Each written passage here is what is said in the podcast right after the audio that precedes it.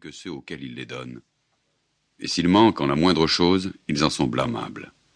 Mais, ne proposant cet écrit que comme une histoire, ou si vous l'aimez mieux que comme une fable, en laquelle, parmi quelques exemples qu'on peut imiter, on en trouvera peut-être aussi plusieurs autres qu'on aura raison de ne pas suivre. J'espère qu'il sera utile à quelques-uns, sans être nuisible à personne, et que tous me seront gré de ma franchise.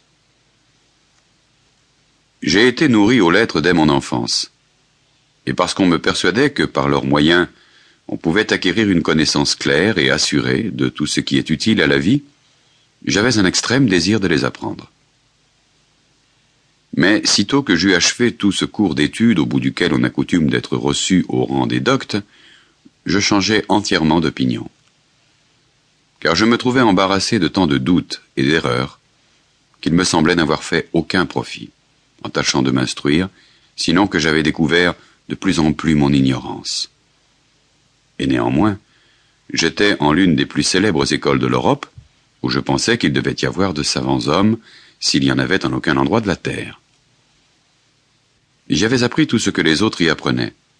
Et même, ne m'étant pas contenté des sciences qu'on nous enseignait, j'avais parcouru tous les livres, traitant de celles qu'on estime les plus curieuses et les plus rares, qui avaient pu tomber entre mes mains. Avec cela, je savais les jugements que les autres faisaient de moi. Et je ne voyais point qu'on m'estimât inférieur à mes condisciples, bien qu'il y en eût déjà entre eux quelques-uns qu'on destinait à remplir les places de nos maîtres.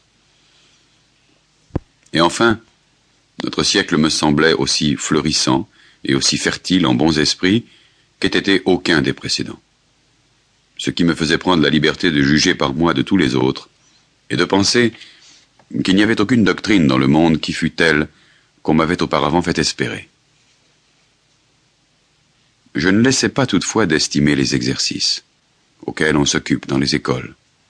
Je savais que les langues qu'on y apprend sont nécessaires pour l'intelligence des livres anciens, que la gentillesse des fables réveille l'esprit, que les actions mémorables des histoires le relèvent, et qu'étant lues avec discrétion, elles aident à former le jugement, que la lecture de tous les bons livres est comme une conversation avec les plus honnêtes gens des siècles passés, qui en ont été les auteurs, et même une conversation étudiée en laquelle ils nous découvrent que les meilleurs de leurs pensées, que l'éloquence a des forces et des beautés incomparables, que la poésie a des délicatesses et des douceurs très ravissantes, que les mathématiques ont des inventions très subtiles et qui peuvent beaucoup servir tant à contenter les curieux qu'à faciliter tous les arts et diminuer le travail des hommes, que les écrits qui traitent des mœurs contiennent plusieurs enseignements et plusieurs exhortations à la vertu qui sont fort utiles.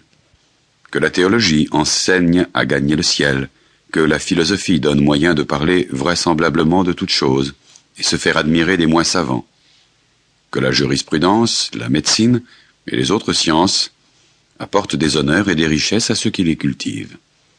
Et enfin, qu'il est bon de les avoir toutes examinées, même les plus superstitieuses et les plus fausses, afin de connaître leur juste valeur et se garder d'en être trompé. Mais je croyais avoir déjà donné assez de temps aux langues, et même aussi à la lecture des livres anciens et à leurs histoires et à leurs fables. Car c'est quasi le même de converser avec ceux des autres siècles que de voyager. Il est bon de savoir quelque chose des mœurs de divers peuples, afin de juger des nôtres plus sainement, et que nous ne pensions pas que tout ce qui est contre nos modes soit ridicule et contre raison, ainsi qu'on coutume de faire ceux qui n'ont rien vu. Mais Lorsqu'on emploie trop de temps à voyager, on devient enfin étranger en son pays.